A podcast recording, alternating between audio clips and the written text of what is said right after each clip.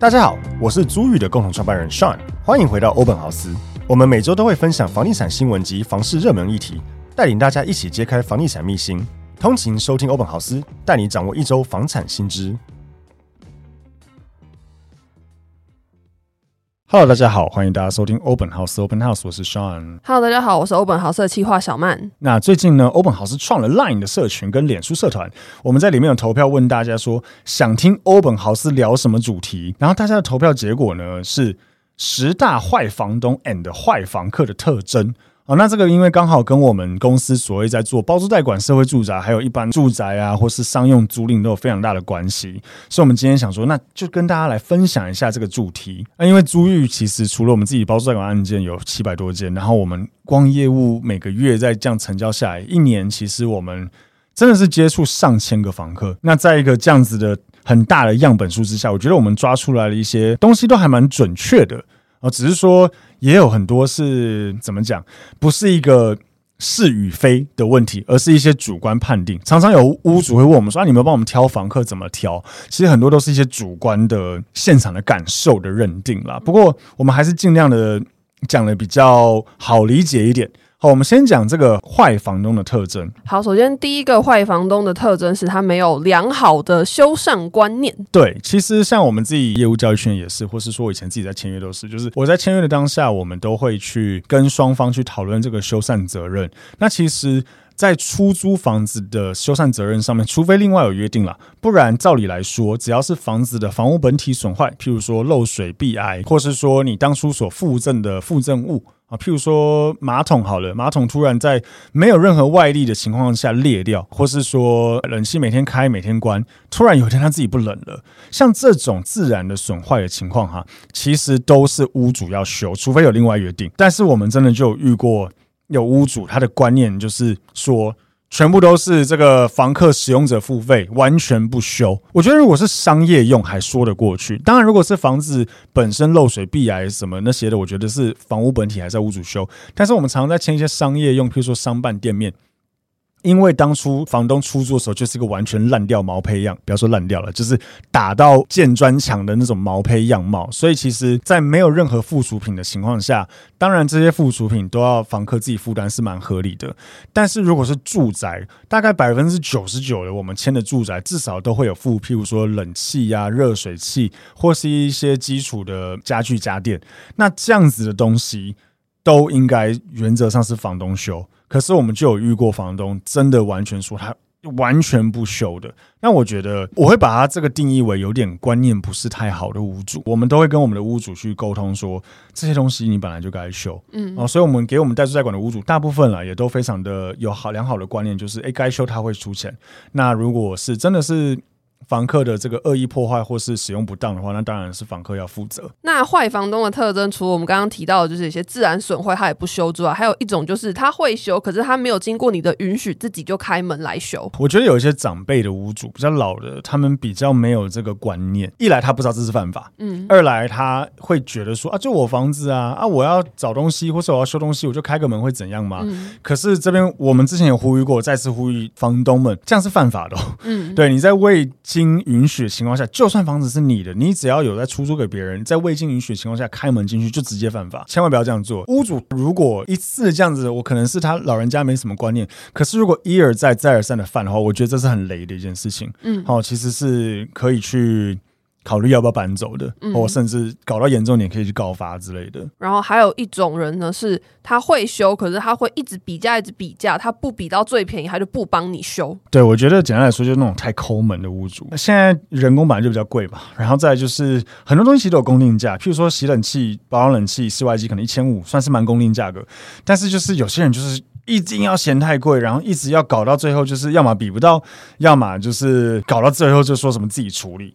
那我觉得这个其实就又拖时间，然后又有些屋主他会坚持要自己修，但其实自己也修不好，就变成又拖时间，然后又没有帮你处理好。像我最近就有遇到这种类似的事情，然后我身为一个租客，我就会觉得说，你难道不能够一次弄到好吗？但是就是他又没有说不处置，所以我也会想说，哦，那我是不是就先这样看看？对啊，那你觉得这种情况怎么办？我觉得这个本来就是一个很主观的东西，就像你说的，他没有不处理啊。只是一直处理不好。对啊，因为合约本来就没有办法规范到所有事情，嗯，所以我觉得这真的很 case by case。嗯，举例来说，真的有时候像我们自己公司，有时候也会遇到一直修不好，就是我们真的都有请专业的师傅过去，可是就是一直一而再再而三的发生。当然有时候房客会爆炸，但就是我们也很尽力啊，你懂我意思吗？师傅也一直去一直去，但是就是一直重复发生，还换不同的师傅去，还是一直重复发生。那我会呼吁，不管是房东或房客，就是大家还是理性沟通了。如果至少对方是真的有心要处理，那我觉得这个时候如果很强硬的去给他一些什么期限，一定要弄完，我觉得这个或许感受上会比较不好。嗯，但相反过来，如果他就是一直拖啊，一直比价，或者他一直自己弄，我觉得比较多的是他一直自己用，对对对专业的人。对，那这种我觉得确实就可以比较强硬的讲一下，说就是你，请你在什么时间一点前，不是因为这已经影响我的生活了。好，那再来第二种坏房东的特征呢，是会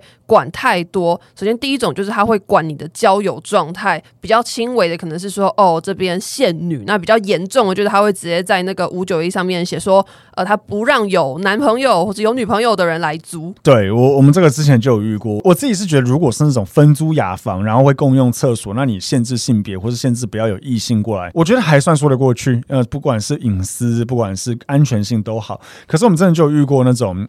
独立套房哦，那个女房东我印象很深刻，她就说什么，她都只租给女生啊。如果这个女生啊交了男朋友，我就视为违约这样子。我觉得这也是很多老一辈的房东会有一个奇怪的观念，就是还是他们都没交过男女朋友，除非他真的有理。就像我说的那个雅房都是女生，可能安全一点，隐私好一点，不然我觉得管到交友、管到感情什么的，我我觉得有点白痴啦。嗯嗯。那还有另外一种管太多，是我们之前有遇到的纠纷，就是他会去管这个房客要怎么装潢他的房子。对，这个就真的很北了。这个是我们亲身遇到，那时候是签一个租约，然后是一个商业用的一个一楼。他有点住办啦，就他住家商业都可以，但是那个房客明确的是要拿来当办公室使用，因为那个屋主也自己说他想要租给办公室或店面，他自己讲，他说他不想要租给住家。他想说好啊，那我们就帮你找办公店面的房客嘛。那后来弄一弄弄一弄，终于没合到了一个真的是要拿来当店面，然后后面当自己的办公室的一个房客。这种可想而知一定会装潢啊，因为他原本的房子是一个住家的格局跟样貌，所以。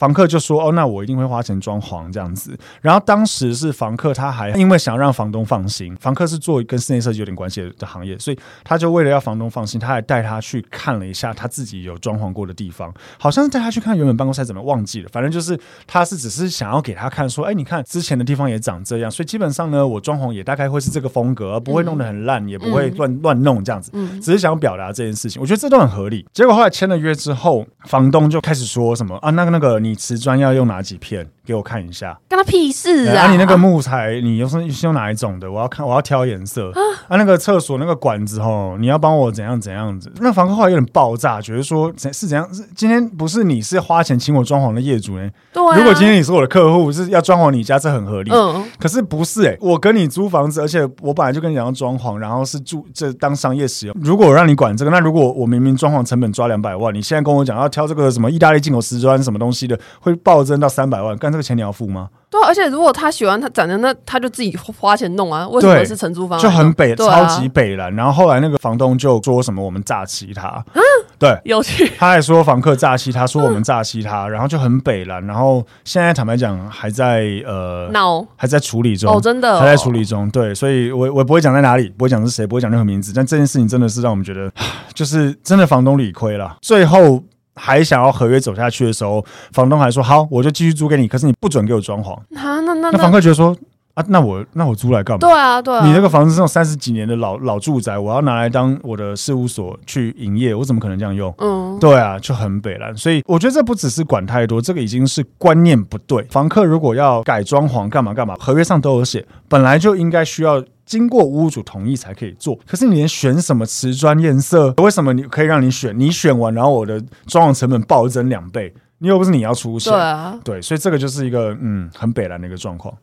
好哦，我只剩一边了，这边听不到了。哦，对，那个耳机怪怪的，反正他还是录得到嘛。哦、对对对，他还是录得到，那没关系，那没关系，好。好，再来第三个是变来变去。首先，第一个变来变去呢，就是物品上的变来变去。无论是哪一方，我觉得都要守信用啦。我们教育圈也常在讲，你签合约啊，你的附属设备也是合约的一部分。你不能今天跟我讲说，哦，我本来签合约，这个全部家具都会给你，明天突然想一想，哦，我全部家具都不给你了，那这个合约就变了。如果房客觉得说靠要，那我要多花二十万买家具，然后他不要租了，然后房东还主张说，哦，没有，你就违约哦，合约你签了，不行。是你违约在先哦，因为你合约上讲说你会给我全套家具，你现在都不给我了，那我就不租这个房子，这个跟当初讲好不一样。嗯，所以其实我发现我们不管是房东或房客，其实都会有这种奇怪的观念，是他不知道。这个是合约的一部分。相反过来，你也不能乱丢房东的家具啦。但是就是我们真的就有遇过这样子的一个房东。那还有一种变来变去呢，是他在起租的日期上一直变来变去。起租日也是，或是租期那些都是一再强调，所有的这些条件都是合约的一部分。我们自己教育训练的时候，我们会跟我们业务，我自己常常在超常在讲。如果我们现在有业务在听的话，一定知道我要讲什么。就是我们所谓的讲四大条件。你在签约的时候，一定要先跟双方确认四大条件，包含租金。租期、起租日什么时候？跟其他条件，其他条件就是包含像譬如说，哎，有没有付这些家具？哪些家具会撤走？这就是其他条件。你这些东西只要改变，你的合约就是改变。就好比你租金本来四万变四万二，合约有没有改变？当然有啊。嗯。那你今天起租日从九二五变九三零，有没有改变？当然也有啊。嗯。你这个东西都是讲好就不能再变，因为常常譬如说房东如果变来变去，房客可能譬如说家具都买了。或是家具都丢了，也有可能。把你说你会给我，那我把我家具丢掉，都丢了，你现在说不给了，或是搬家公司都叫了，那这个其实会造成极大的麻烦。所以我觉得，如果你是没有经验的房东，你不知道我刚才讲这四大条件是合约的一部分，那你现在知道了。但如果你是明明知道，你却觉得这是我的权利啊什么，那我告诉你，这不是你的权利。你签完约的时候，你讲了这些条件，租金、租期、起租日，你会付什么？你会丢什么？你答应他什么？全部都是合约的一部分。只要有改变，双方要合意重签，不然就会有违约，而且是你先提出，那是你先违约的。好，再来还有一个是，其实房东跟房客都要注意啊，我们也双方都会提到啊，就是关于他守不守时这件事情。对，我觉得守不守时其实就属于你守不守信用的一环。嗯，你跟我讲两点要到。那如果你真来不及，我跟你讲，迟到都是可以预测的啦，对吧？嗯、对对啊，迟到都是可以预测的。那如果你要迟到，你你可以提前跟我讲一声嘛，嗯，提前讲一声，大家都可以理解，那不是故意的。可是我们真的就有遇过约两点啊，三点才来，我觉得一个小时太扯了、欸，真的有，真的有，对啊，太扯了。重点是来的时候一点就是啊，到了。啊，好烂！我看你妈的，还是他是记错时间呐？没有，没有。哦，他真的就迟到了一个。因为我的个性比较叽歪点，我会直接讲，我说：“哎，我们不是约两点吗？”哦哦哦。他说：“没有啦，这个我想说就慢慢来，这样类似这种话。”好烂，很北烂，那别人时间不是时间。嗯，这种我觉得是很雷。我觉得迟到这件事情是一个。大地雷，嗯，就是迟到不讲啦，是大地雷，因为他连这样子观念都没有。那我们刚刚前面讲的那些观念，你觉得他会有吗？我觉得不会，你懂我意思吗？这么小的事情都做不到，对，这么小的事情都做不到。那你突然开人家门，你你觉得没有啊？这没什么啊，嗯嗯，东西坏了不修，没有啊？这个都，我想这是一个观念跟个性的问题。嗯，你有没有这个最基本的教养跟信用？我觉得会关系到上面的所有的事情，嗯，对，所以这个我觉得不守时、迟到不说，类似这样子，这种几乎都是大地雷。接下来让我们进一段广告。租寓首次举办巡回讲座，聪颖好房东，不花冤枉钱，分享小预算装修和出租税务新法，让你轻松搞懂租屋法规大小事，打造房客秒杀出租房。有兴趣的朋友欢迎点击资讯栏看更多活动资讯哦。那最后呢，还有一个可能是在大家退房的时候最常遇到，就是房东乱扣押金。我觉得合理的扣押金是没有关系。举例来讲，那房子弄得比较脏，或是当初本来就有约定好什么东西要扣之类的，我觉得这个都 OK，但提前讲就好。最怕就是，我觉得有些房东会对出租房子有些不合理的期待，譬如说他会觉得说房客会有如你一样爱惜房子。我坦白说，不是很容易。所以我觉得房东真的不能对于出租房子有过于。不切实际的期待。嗯，假设你是个像我很爱干净，假设你是一个很爱干净的人，你要出租之前。我跟你讲，你真的只能要个心理准备，就是人家能够做到一个五层六层，你就偷笑。那如果只能做到一个三层四层，你也只能认了。我们就遇过，就是房子本来是全新油漆的，然后因为我可能是一个生活习惯非常小心的人，所以我都没有抠到油漆，非常的新。到时候租给房客，然后退租的时候，可能哪边墙角个小小抠到一点点，他就要求人家要扣押金，全是油漆之类的，这就太不切实际，而且这一定有争议，而且这个上争议。就是上，比如调解，我跟你讲，房东已经输了，是小小的小小的一个东西，你叫人家出不可能。我觉得要么就是，如果你这个房东你现在真的是一个比较要求的人，那你在签合约的时候就先讲，说因为我全是油漆全新给你，我希望签合约的一个条件就是你还我的时候，你也要全是油漆，OK。反正双方合意 OK，那就没有事，照合约走。但是如果你没有这样讲，到后面开始东瞄西瞄，一些很自然的这种弄到，就是靠到一点点，或是譬如说有些东西晒太阳晒久了，可能会稍微有点剥落，这个你不能靠扣在房客的身上了。你超级爱干净有洁癖，不代表别人有。如果你没有办法接受别人把你的房子弄得不到你的标准，我坦白说了，你要不考虑空着？嗯，对，因为你真的没办法接受。嗯，那你一定要能够心里放下那个石头，去接受这件事情，再把房子出租，这个不可能鱼与熊掌都兼得了。好，那我们接下来就可以讲到坏房客的特征。一样，我们列了五个。首先，第一个就是刚刚有提到，就是迟到。对，我真的遇过蛮多。那像我印象最深刻的一次是约签约哦，那个时候因为带看不是我带看，坦白讲，那个那个房客的特质，我一看到他我就不会租给他。他就是迟到四十分钟。嗯，嗯嗯。屋主都来了，要签约有没有？屋主都来那边等等等等半天。嗯嗯。然后房客。打电话也不接，我想说，干是不是晃点哦？嗯，后来好像没有那么久，好，对不起，二十分钟了，但也够久了吧？对啊。然后就是骑摩托车楼下就到了这样子，然后一般人就是啊，对不起，对不起，有没有？没有啊，就下车一脸就是嗯，老娘到了。哦，那很累，超累，对啊，超雷。那时候其实房东非常不想租给他，但是就碍于那时候已经收了定金，前面都有沟通过事情了，就算。我跟你讲，真的，第三个月都没缴租金了。嗯嗯，你想嘛，就是。你都没有办法守时，而且你没有办法会迟，就像我讲，迟到都是可以预先知道的。你没有办法先讲，啊，你也没有办法跟我拍谁一声之类的。那、啊、你觉得你会就是好沟通，好好缴租金吗？我不，我不相信。嗯，对，所以这种迟到不说，不管是房东、房客，都是大大的地雷。好，那再来第二个坏房客的特征呢，是他会砍押金。对，其实应该是说。不一定是他是坏房客的特征，但是我我觉得我这边反而是很呼吁房客，因为我们也偶尔会遇到房客提出这个要求。我真心的非常不建议房客去提出一个条件，说是押金可不可以砍，或是提出说可不可以分开付，分两个月付。当然我知道现在大家年轻人辛苦嘛，就是钱比较少，但是租房子本来就有成本要准备着。你自己设身处地想一下，想问，如果你今天是个房东，嗯，你的房子在出租，房客跟你说我押金可不可以分两次给，你会立刻想到什么？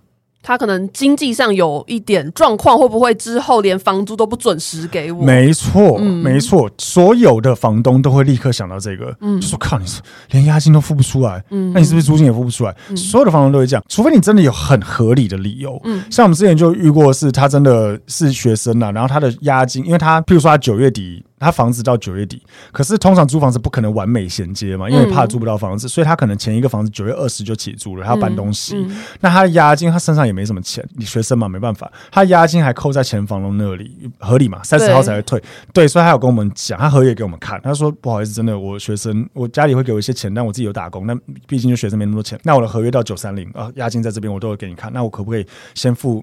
一个月，然后等九月三十退租，我一拿到押金，我再把另外一个月补给你，好不好？嗯，我觉得在一个合理的情况下的话，我觉得是说得过去的。嗯，可是如果是没有这些合理的理由，我觉得真的超级呼吁房客不要这样，因为房东就会立刻有我刚刚讲小曼你的这个反应，嗯、觉得说你是不是很穷啊？嗯，对，所以这个就是尽量不要了。好，那还有一个坏房客，应该说要小心的呢，就是他要求当天就要入住。我没有要。直接说当天要入住的是坏房客，我觉得我比较呼吁房东，房东一样不要对出租房子有不合理的期待。你自己想嘛，你搬家通常都是计划过的吧？嗯，没错。你要搬出来住，或是你要换房子住，你应该蛮早就知道了吧？对啊。那什么情况下你不会是蛮早就知道？跑路，对嘛？跑路啊。或是有一些奇怪的状况，负气离家啊！我们真的有遇过负气离家的，对，负就是说什么跟爸妈吵架，就现在就要搬出来。嗯嗯嗯，这你觉得他会稳定吗？你懂我意思吗？就是通常会有这种未经计划的搬家，百分之九十都有点问题。好了，我真的只有遇过一个是很衰，顶家被拆。哦，那我觉得至少这是一个理由啊。对，他可以讲得出来，啊、而且他还给我们看他被拆的样貌，啊啊、我觉得还说得过去。嗯，可是他就是我们真的就遇过那种没什么证件，然后说什么、嗯、好，我看完我今天就要付定入住，我今天就要，然后家当带在身上，不是看起来像跑路的吗？哦，我必须说我们真的遇过跑路的。我遇过一个女生，她说她今天就要入住，然后我们签约就说我们一定要证件，那些电话证件都要有，她说她都没有。嗯，她说她电话不给。嗯，然后他一直掰理由说什么房东不是最喜欢那个房客没事不要找他的这种房客吗？嗯，他为什么要给手机？嗯，我想说你给我手机跟我没事找不到我有什么关联？对啊，对啊，我至少要有事情能联络你。我跟你讲，他不给手机，我一直跟他坚坚持要给手机，你知道后来怎样吗？就不租了。啊，好奇怪！你不觉得这种超有问题的吗？对啊，他就不要了。他说：“那那我不要了。”他说：“那不要最好。”嗯，对，就是那种当天急着入住。我我真的蛮呼吁房东自己想想一下，你自己搬家你会这么急吗？我为什么一直呼吁房东？是因为我们有一些房东给我们出租房子就还蛮不切实际的，他就要求那种什么当天入住，或是有一些那种家庭式三房两厅，而且还没有给家具，说什么三天要入住。啊，人家也要买家具吧？就算人家自己有家具，他还要安排搬家公司搬过来，怎么可能给你三天入住？真的，当天入住，不管房子怎么样，我当天现在就要，现在立刻付定，我现在过来付定金，我现在就要住。以我们经验，高比例是有问题的。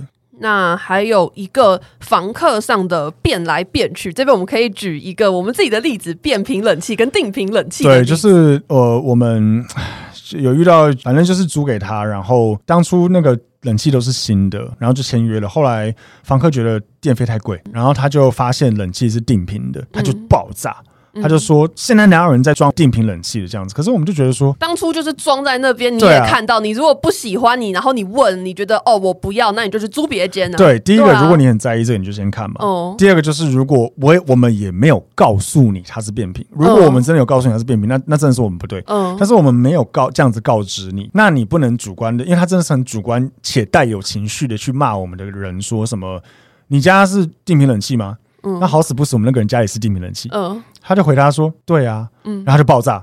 爆炸他说你是在呛我什么的，哦、对，就是就是，我觉得这也有讲到另外我们下面讲的态度不佳，就是我觉得任何东西大家好好沟通。嗯，你如果电费真的觉得很贵，你真的觉得很不合理，没关系，那我也想帮你。”举例来说，像分租套房，你觉得电费不合理，那我教你一招：出门的时候把你的总电源关掉，然后你记一下你的电表几度，嗯、你回来看几度。如果真的有在动，那你是不是有证据说，哎、欸，靠腰怪怪的，怪怪的？嗯、那这个合理说得过去。嗯、可是你不能就是电费太贵，不管。看我怎么知道你是在里面挖？现在比较少人在挖矿，嗯、可是我怎么知道你是不是在里面挖矿啊？那你电费太贵。我要说什么？所有事情就是合理，大家好好讲就好。啊、你觉得什么东西不合理，你提出，或甚至你有证据去举证说这个东西有问题。嗯，那水费也是啊，水不合理的的使用太高，嗯、那可能是不是哪里在漏水？这都可以去查，这没有问题。嗯、可是不要有这种很情绪性。刚刚讲的变来变去，也是一个就是在于说条件。嗯，我们真的也有遇过房客，本来全套家具都要，嗯，入住才开始喵说这个沙发这么烂，叫房东丢掉。那、啊、你沙发如果觉得烂？你当初真的就要讲说你沙发不要，嗯，你现在房东没有地方丢沙发，你就要丢一样哦。你你不能这样说，你是有理的，然后房东违约哦。嗯，当初合约就是说含沙发，嗯，对。那如果你说要换一个沙发给我，我可以不答应哦。我就是要我原本的沙发还我。所以这种东西一样，全部都在合约前讲清楚，然后真的呼吁房东和房客就是理性沟通，有问题。举证嘛，嗯，有证据好讲话。嗯，你电费真的有在自电表自己有在跑，你拿出来讲，房东也没话说了。嗯，真的要进进入调解，你觉得调解委员会怎么判？你真的可以举证说我的电表不在国内一个礼拜，干电表跑了二十度，谁会有问题？当然是电表有问题嘛。嗯，这个只要能举证，大家都说得过去。但是不要有不理性，然后这种变来变去的沟通方式。我觉得，如果呃房东遇到这样子，自己也要小心一点了。好，那以上呢就是我们这一集跟大家分享的十个坏房东还有坏房客的特征。那其实我自己觉得，如果刚刚可能有房东或是房客被我们讲中的话，我觉得也不用太难过，因为我觉得筛选房东跟房客这就是一个很主观的东西，就是你跟这个人的相处的感受，你跟他沟通本来就是一个很。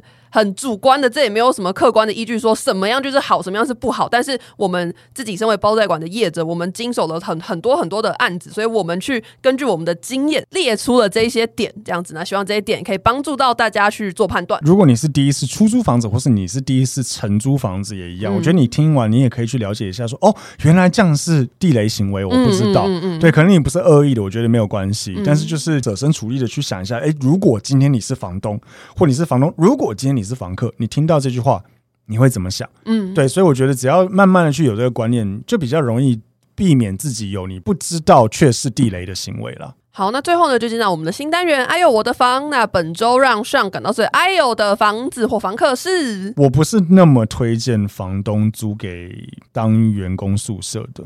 啊？为什么？可那不是很稳定吗？他以公司的方式承租啊。我我跟你讲，我们最近有个案件，本来要签约，然后后来屋主突然反悔，然后。租给员工宿舍，嗯，然后我们那时候其实很纳闷，我不想得罪任何人了，就是如果听完有些人觉得靠要我要租人，我就是要帮公司租员工宿舍，你害我变得更困难，对不起。但是就是这是人性啦，就是如果今天这个房子一直有换不同人住，然后这些人都是来这边住一下下，然后又是跟可能熟可能不熟，甚至不太认识的同事在同一个屋檐下，你自己想他们会。爱惜吗？我觉得不会，就很像学生宿舍一样啊，对根本没有人在爱惜。对，因为你想嘛，四个陌生人共用，不要说陌生人，四个员工共用一间厕所，然后一个人爱干净，另外三个人弄得很脏。嗯、你觉得另外第四个人会想说，好，没关系，我就是全部帮你打扫干净？你觉得他会吗？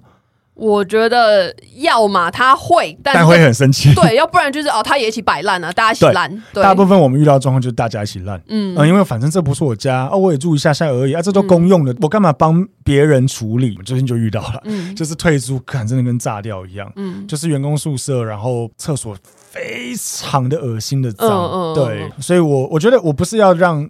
真的要租给员工宿舍的人变困难，嗯，但我会觉得就是房东可以了解一下会有这个状况。当然，如果你可以接受，你本来就觉得出租房子会有这些成本，或是房子会被蹂躏过，你是可以接受的，那我觉得没有关系。相反过来，如果你是个房客，你你今天是公司屋，你要租员工宿舍，或许你也可以稍微更约束你的员工们，嗯，就是要怎么去维持，或是。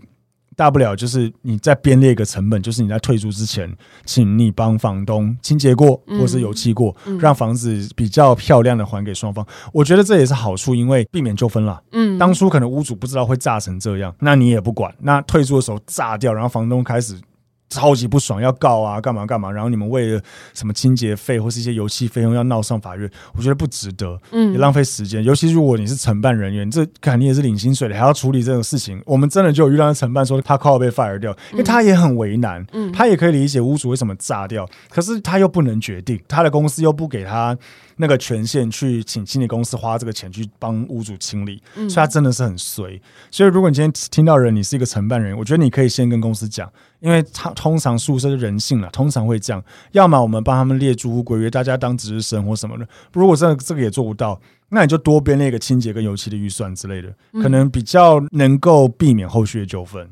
好，那以上呢就是我们这个礼拜的节目，希望大家会喜欢。那我们 Podcast 每周一都会更新房产周报，让大家掌握一周的房产大小事。每个礼拜四呢会更新网上的热门议题讨论，或者会找房产相关的人人做访谈。那我们最近创了 Line 的社群跟脸书社团嘛，所以我现在的话都会把礼拜四要录的主题会挑两个，然后发在这两个地方让大家去做投票。所以大家如果诶你想要参与我们的投票，或者是你有什么主题真的超想听的话，记得要加进我们的 Line 社群跟脸书社团，链接都在资讯栏。然后大家也可以到我们的 IG 啊、YouTube 看影片跟贴文，然后也可以到 Apple Podcast 还有 Spotify 按下追踪节目，并给我们五星好评哦。非常的顺，对啊，好快啊，快嘴饶舌。好，那我们今天节目就到这边，谢谢大家，拜拜。拜拜。